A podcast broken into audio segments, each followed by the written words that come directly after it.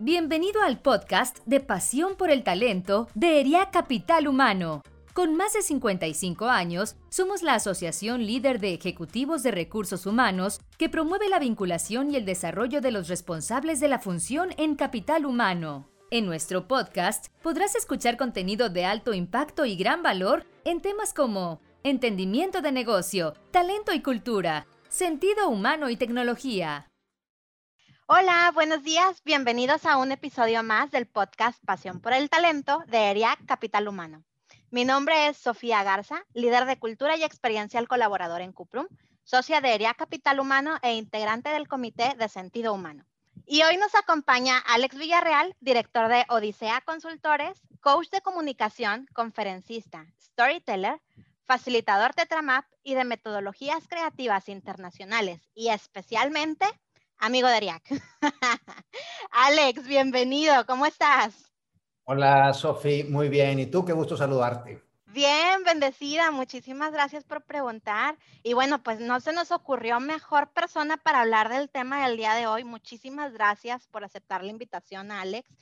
Y cuéntanos, ¿cómo llegaste al tema de seguridad psicológica? Pero cuéntanoslo a través de una experiencia, Alex. Bueno, pues básicamente en todos estos años de, consultor y trabajando con los equipos, eh, muchas de las ocasiones que llegábamos como al punto de es, ese punto que sabes que es la palanca para mover al equipo hacia adelante y siempre había algo que se había quedado sin decir tiempo atrás y que nos hubiera ayudado a llegar más rápido a, eso que nos va a permitir movernos. Y bueno, desde tiempo atrás, eh, como sabes, Sofi, practico el montañismo, la escalada, y ya ves que en California eh, tienen este valle de Yosemite, donde está esta pared del capitán, que Alex Honnold eh, hace poco se hizo famoso por el documental que ganó el Oscar.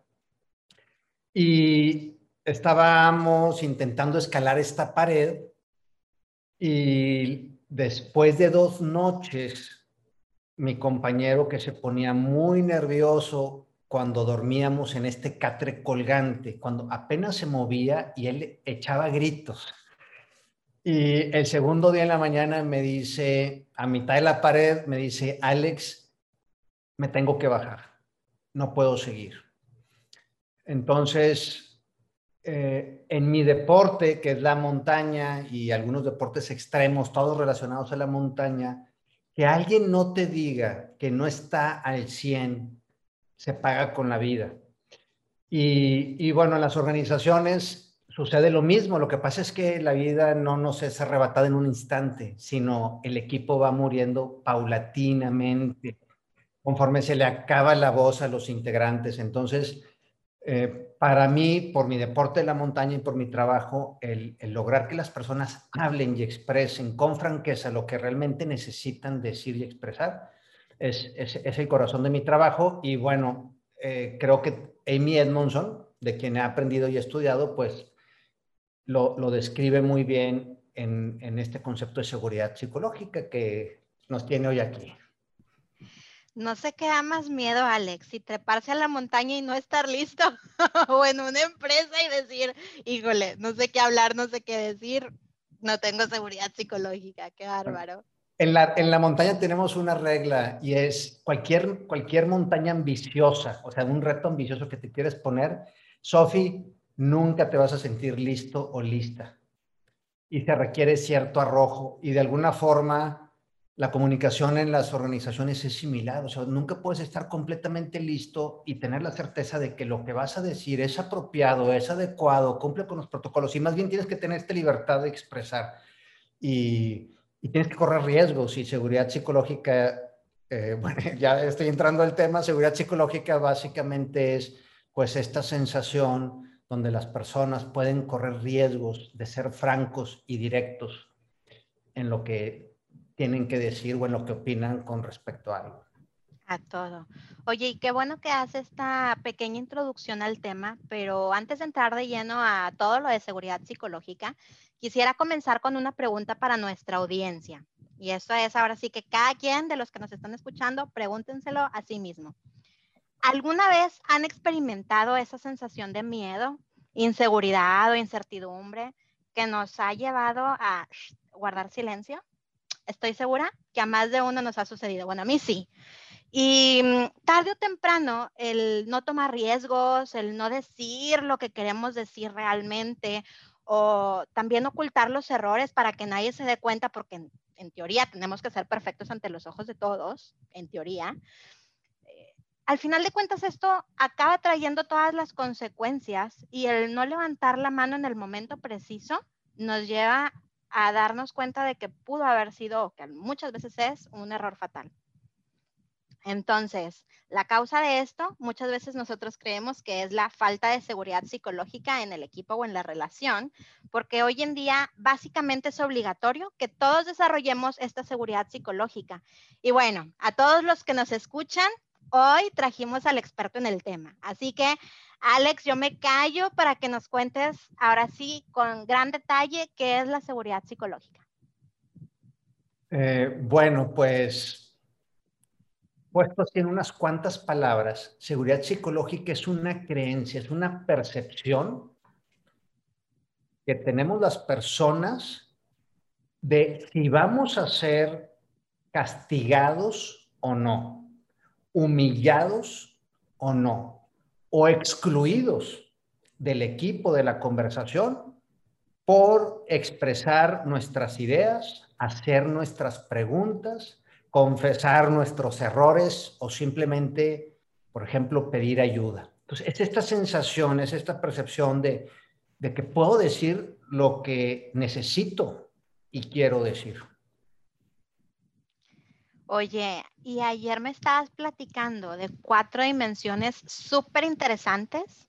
Platícanos un poquito para entender mejor del tema de seguridad psicológica en, estas cuatro, en estos cuatro pilares. De acuerdo. Eh, ¿Cuáles son estas cuatro dimensiones según Amy Edmondson? ¿Por qué es importante que las personas expresen y digan? Porque hoy en día los equipos eh, que están persiguiendo propósitos y metas ambiciosas, las soluciones, los sistemas, el desempeño y las cosas que quieren hacer que sucedan ya no dependen de un genio, de, un líder, de alguien que lleva el equipo, dependen de un equipo donde todos cobran mucha vida y voz para hacer su contribución. Y estas cuatro dimensiones también las podemos ver como, como escalones de lo que deberíamos atender primero, después qué, después qué y después qué. Entonces, la, la primera dimensión tiene que ver con lo que es diversidad, ¿verdad? E inclusión que tú puedas revelar y compartir quién eres y cómo eres sin tener que pretender, sin tener que cubrirte o esconder una parte de ti. Aquí estamos hablando de cuestiones de género, de raza, de, de dónde vienes, de dónde estudiaste. Estatus social. Y creo que lo retador de este punto es que ya estamos viendo más diversidad en las organizaciones por la composición, pero eso no es inclusión, ¿verdad? Inclusión es la creencia y los comportamientos que realmente tenemos alrededor de esa diversidad. Entonces, de nada me sirve que haya, por ejemplo, mujeres en la habitación si no les damos voz, ¿verdad? Eh, entonces, sí, ya hay más mujeres en los equipos directivos, ya hay más mujeres en, en puestos de liderazgo, y en ciertos puestos donde antes no tenían acceso. La pregunta es, ¿cómo estamos creando el ambiente para, esa, para que realmente tengan voz? El segundo elemento, o dimensión más bien, tiene que ver con todo lo que es riesgos y fallas. Y es alrededor del aprendizaje. Cualquier cosa que tú quieras hacer hoy en día va a implicar errores, ¿verdad? Las soluciones ya no son, no es un proyecto lineal donde planeas, ejecutas y obtienes el resultado. Ahora casi todos los procesos eh, donde queremos entregar resultados son iterativos, vamos, vamos descubriendo y avanzando sobre la marcha. Y en ese camino debería de ser admisible que las personas cometan errores porque son parte de la vida, fallas, que hablemos de ellos y generemos los aprendizajes. Entonces es aquí donde, donde puedes decir, no sé, cometí este error, em, no tengo la menor idea, por ejemplo, y que esto sea bien visto, porque el propósito y el resultado es más importante que tu sensación en ese momento de, haber cometido un error o, o necesitar el conocimiento de alguien más. Pero ¿qué hacemos típicamente? Somos contratados en las organizaciones por lo brillante que somos, por nuestras capacidades y competencias. Algunas veces como con triunfo nos gusta decir, nos piratearon, me jalaron, me trajeron. ¿Te, son familiares estas frases? Ay, me sentí identificada con todas. Y, no dice si me trajeron para cometer errores, para regarle, me trajeron por lo que sé y por la experiencia. Pero realmente no importa cuánto sabes, si estás en un proceso de entregar el valor que hoy en día necesitamos entregar los equipos tan compactos con tan pocos recursos y queriendo soluciones exponenciales, algo de falla y error va a haber y hay que saber diferenciar los errores y las fallas prevenibles a través de sistemas, de procesos y los errores y las fallas que se pagan cuando estamos descubriendo algo nuevo. Esa es la segunda. La tercera tiene que ver con las redes de colaboración la tercera, redes de colaboración, el poder ofrecer ayuda, ofrecer feedback o solicitar ayuda y solicitar feedback. Eh, por ejemplo, recientemente platicando con alguien con quien estaba en, un proceso, este, me decía, el equipo no sabe que yo no tengo fines de semana. No sabe que yo trabajo 24/7. No saben que no duermo ni en sábado. Pero ahí está entregando el resultado pedir ayuda lo ve riesgoso, porque entonces, a ver, Sofi, ¿puedes o no puedes con la chamba? Porque si no puedes, hay fila detrás. Bye, ¿Te suena familiar? Ahí está la puerta. Ahí está la puerta y, hay fila, por cierto. Entonces, hay personas que, les cuesta mucho pedir ayuda por, por demostrar sus capacidades.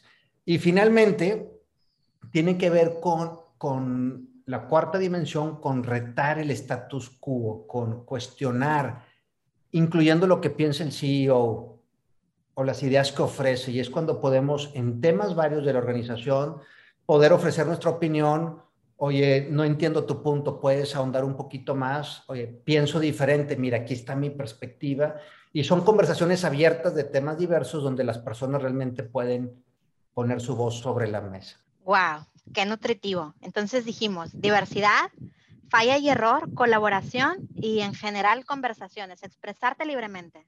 Se llama la dimensión de conversaciones abiertas. Oye, y, ya con estas cuatro dimensiones, eh, suena que todo esto es demasiado nutritivo y enriquece muchísimo a la compañía, pero, o, a las compañías que lo empiezan a aplicar, pero quisiera que profundicemos un poquito más en cuáles son los beneficios que podría traernos contar con un equipo que mantiene una buena seguridad psicológica. Híjole, pues puesto así de forma simple, Sofi, creo que, o sea, si, si tú tienes a alguien en tu equipo, necesitas su mente y su corazón y sus manos y sus capacidades y sus competencias. Y si no puede hablar y expresar, todo eso está en riesgo. Y si estamos hablando de propósitos humanos, ambiciosos, exponenciales, tú necesitas que en lo individual y en lo colectivo, tu equipo pueda hacer estas contribuciones y es muy difícil que lo logren cuando tienen que estar pensando si lo que van a decir va a ser bien recibido. No los va a poner en la línea de, de ahora en adelante. Me, van a hacer el feíto. Eh, y, y a veces son cosas tan simples y mundanas. Y por eso lo importante del tema, porque a veces son pequeños detalles en los que sembramos en las personas esta inquietud de aguas con lo que vas a decir, porque si cometes un error o no es del agrado de otros, vas a, te congelamos, ¿verdad? Te, vamos a, a, hacer un lado. Pero dices, el si nosotros sembramos, ¿esto realmente es algo que siembras o es más bien el cómo interpretas tú al mundo? Eh, bueno, cuando, cuando dije esto sembramos, lo dije desde algunos comportamientos que a veces tenemos algunos en un equipo que, sí, que, pone este tono o este clima de poca seguridad psicológica. Oye, y como líderes, ¿cómo podemos desarrollar en nuestros equipos esta seguridad psicológica que tanto nos estás presumiendo? Eh, bien, Sofía, ¿cómo desarrollarlo? Quisiera, quisiera antes eh, poner nada más de contexto un poquito, porque hablamos mucho de los líderes en seguridad psicológica, porque realmente es una labor de todos, no solo de los líderes. Pero los líderes están en una posición privilegiada para crear seguridad psicológica y desarrollar seguridad psicológica. Los líderes traen el clima a un equipo, ¿verdad? Como cuando entra el líder, imagina que todos estamos esperando. Y, digo, yo estoy muchas veces ahí y la reunión no empieza porque no está el líder. Claro. Desde, eso ya empieza a poner un tono, ¿verdad? De, Aquí se habla solo, sí. Eh, tenemos esta condición. Y entonces, si el líder llega acelerado, ambiguo, va marcando la pauta. O llega con una alta empatía, con alegría, con gusto, pone el clima. Eso de inmediato pone un tono. ¿Por qué? porque su lugar y su posición de autoridad y poder amplifica sus comportamientos y su comunicación. Por ejemplo, imagínate una broma fuera de lugar. No sé si te ha pasado una, una broma fuera de lugar de género, por ejemplo, o de, o de raza, hablando del tema de diversidad e inclusión. Imagínate una broma fuera de lugar, hecha por un compañero del equipo, y el líder guarda silencio. Y la junta no gusta. No, guarda silencio independientemente si le gustó, lo aprobó o no. Pero, pero guarda silencio y no dice nada. Al final, ¿qué está diciendo? No apruebo este tu broma. En este equipo, mm, yo diría lo contrario, ¿no, Sofía? Imagínate que alguien hace una broma desagradable fuera de lugar. Todo el mundo nos damos cuenta y nadie dice nada y la junta sigue unas sonrisas escondidas, otras sonrisas que les, ganó algunos, pero finalmente algo que atenta contra la cultura y los valores de la organización. Y si el líder guarda silencio, el líder está dando permiso para ese tipo de comentarios. Tienes razón, porque lo ideal es que el líder te diga cuáles son estas retroalimentaciones de las cosas que puedes seguir haciendo y cuáles tienes que dejar de hacer porque no son permitidas, que es esta parte de marcar límites desde una forma constructiva.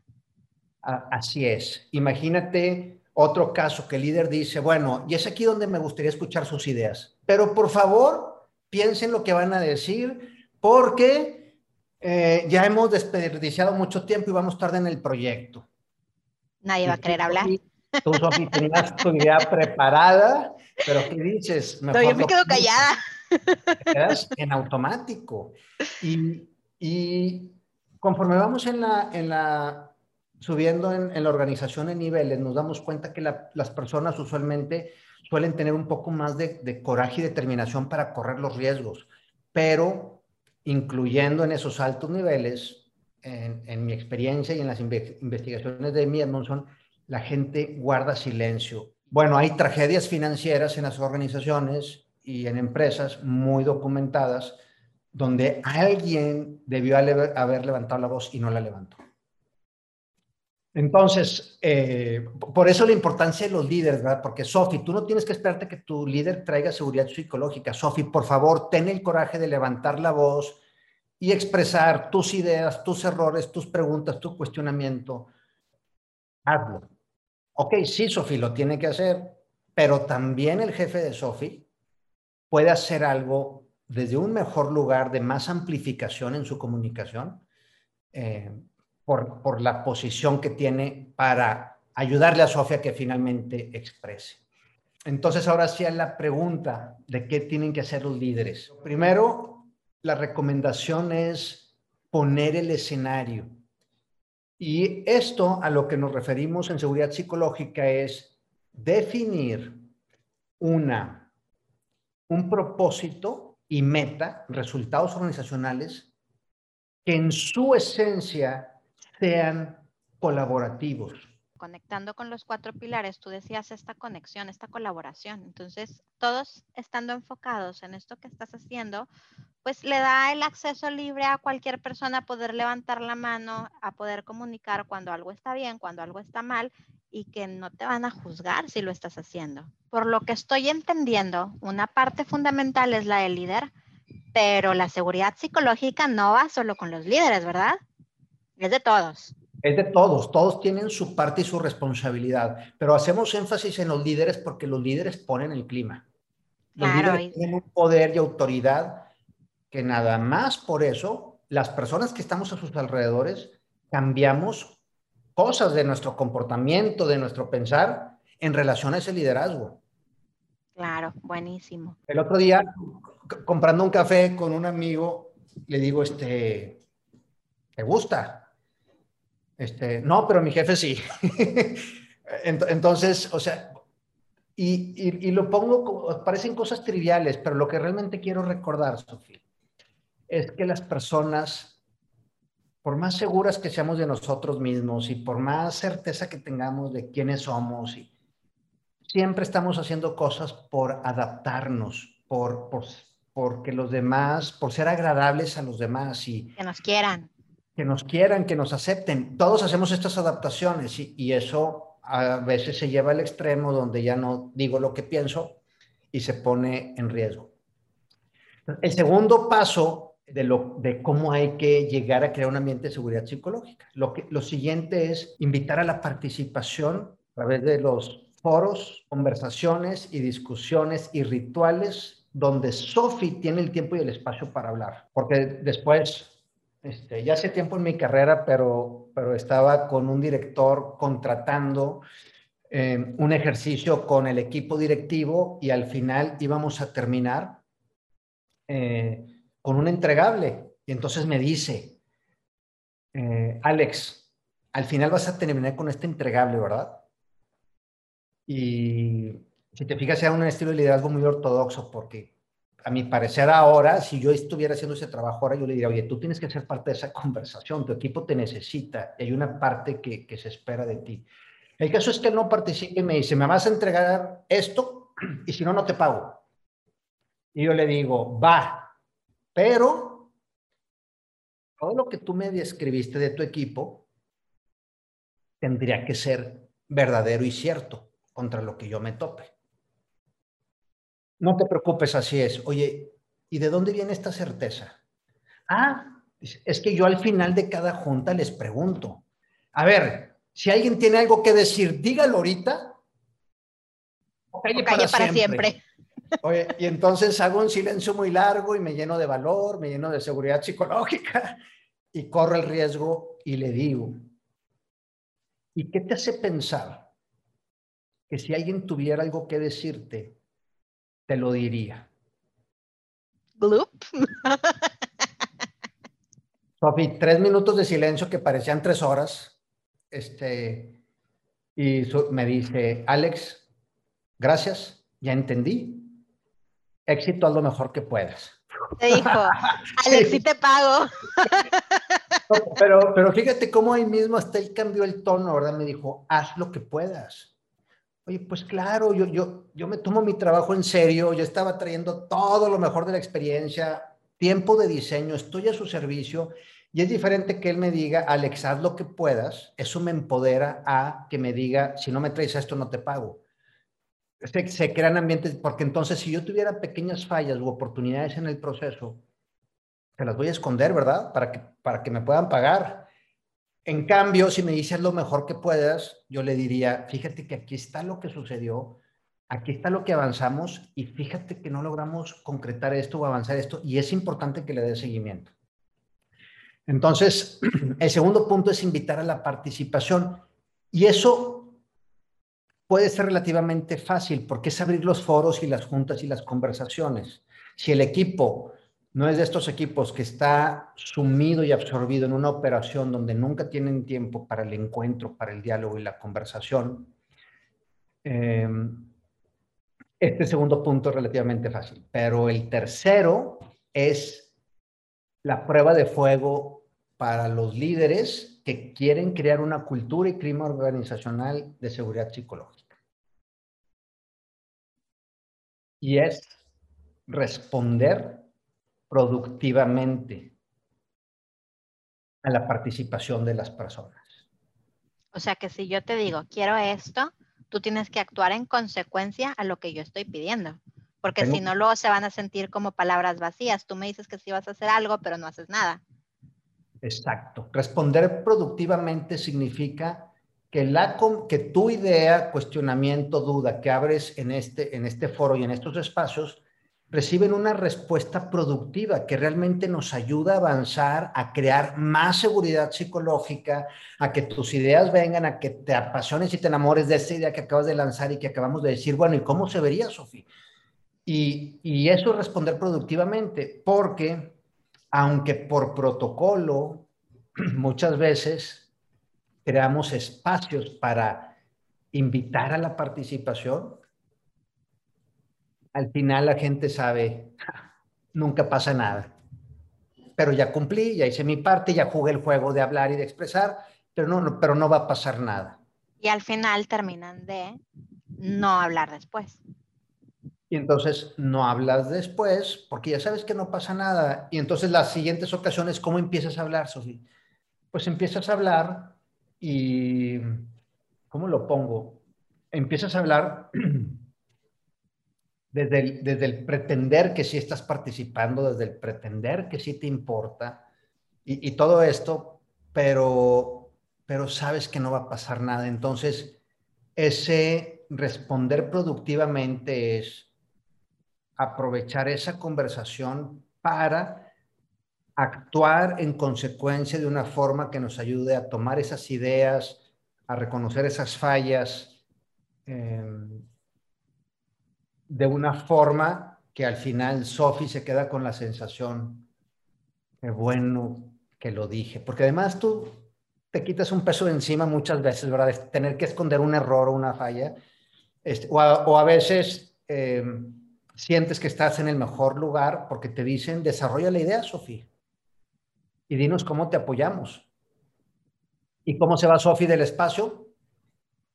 Pues así, empoderada. o la otra es, sí, Sofía, qué padre idea, pero acuérdate que estamos con este tema, entonces tu idea... Y, y no quiere decir que yo no te deba también dar con franqueza lo que siento y lo que pienso. La, la pregunta el punto es desde dónde está surgiendo la conversación. Si realmente quiero responder productivamente a esta conversación para avanzar desde esta cultura de, clima y cultura de seguridad psicológica o si, o si nada más es un esfuerzo superficial. Claro.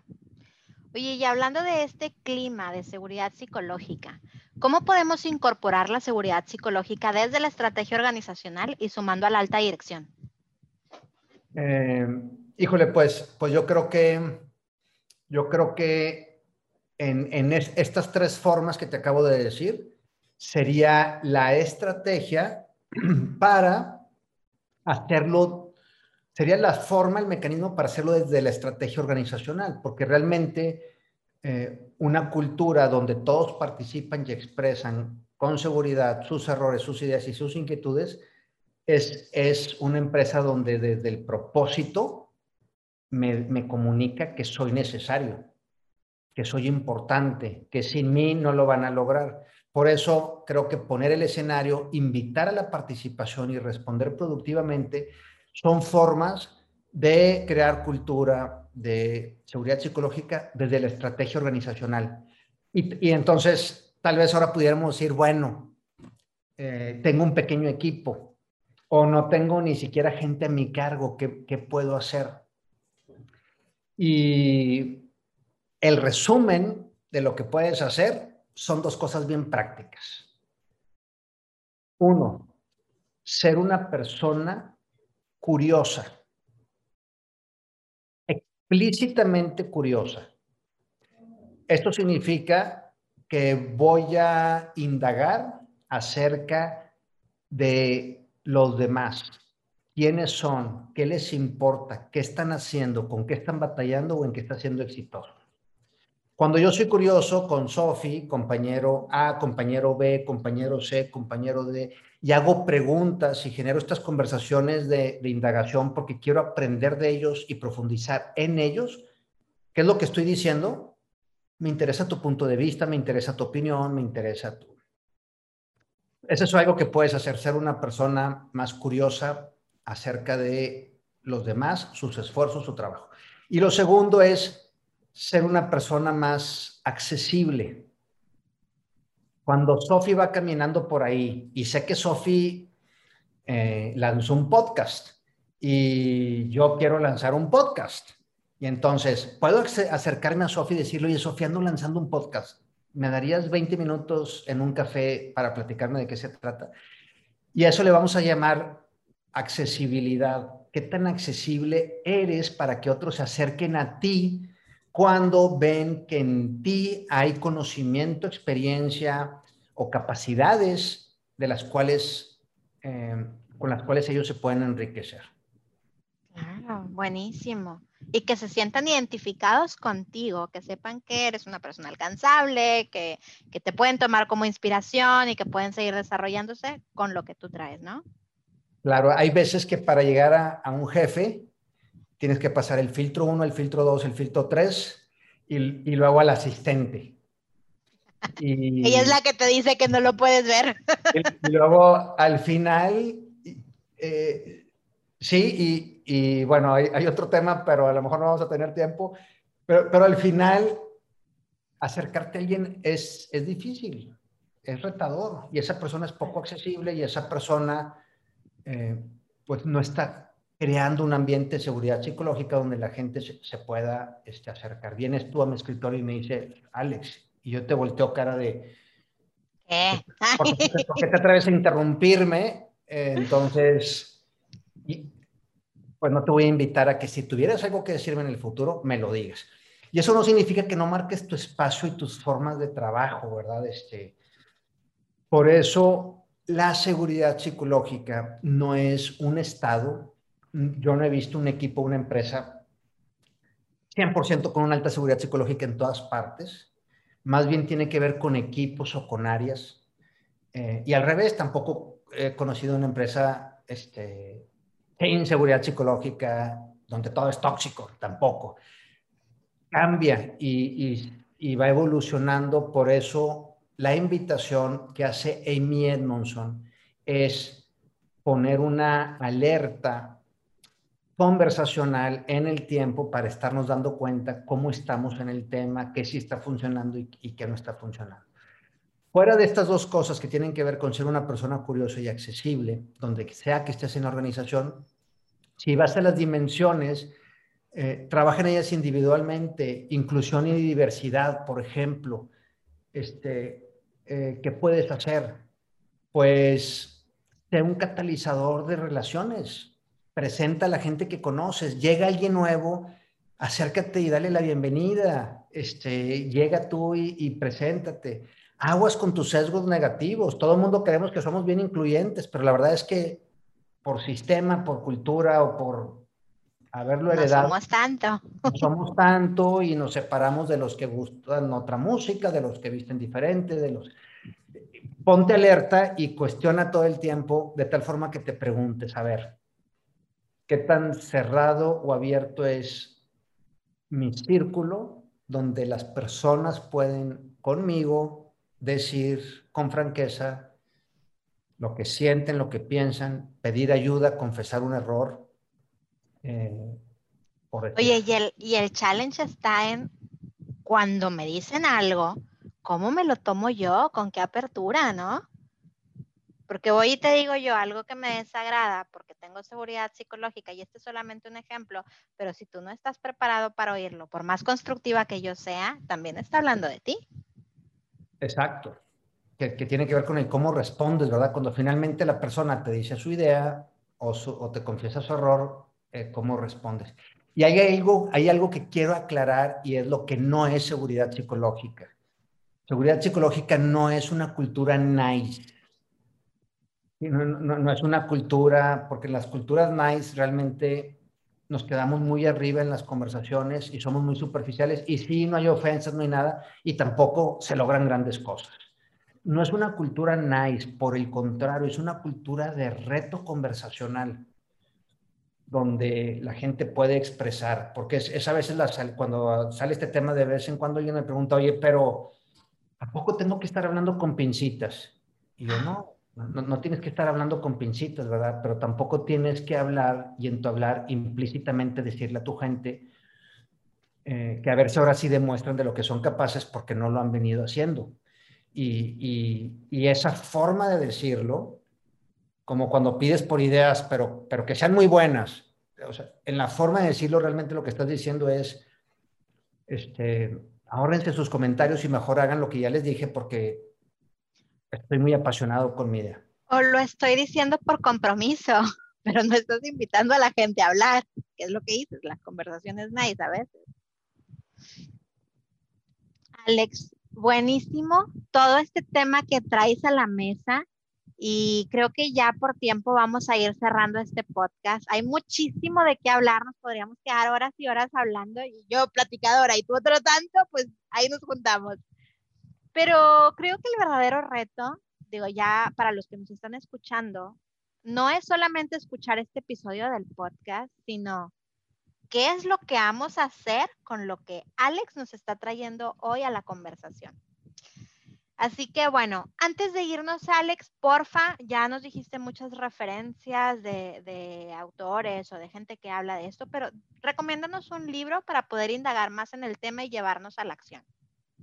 Eh, les recomiendo que sigan a Amy Edmondson. Eh, ella es profesora de Harvard, de la Escuela de Negocios, y tiene muchos años investigando el tema y acaba de sacar un libro eh, hace un par de años que es The Fearless Organization, la organización sin miedo. Y también hay un scan que pueden visitar en thefearlessorganization.com.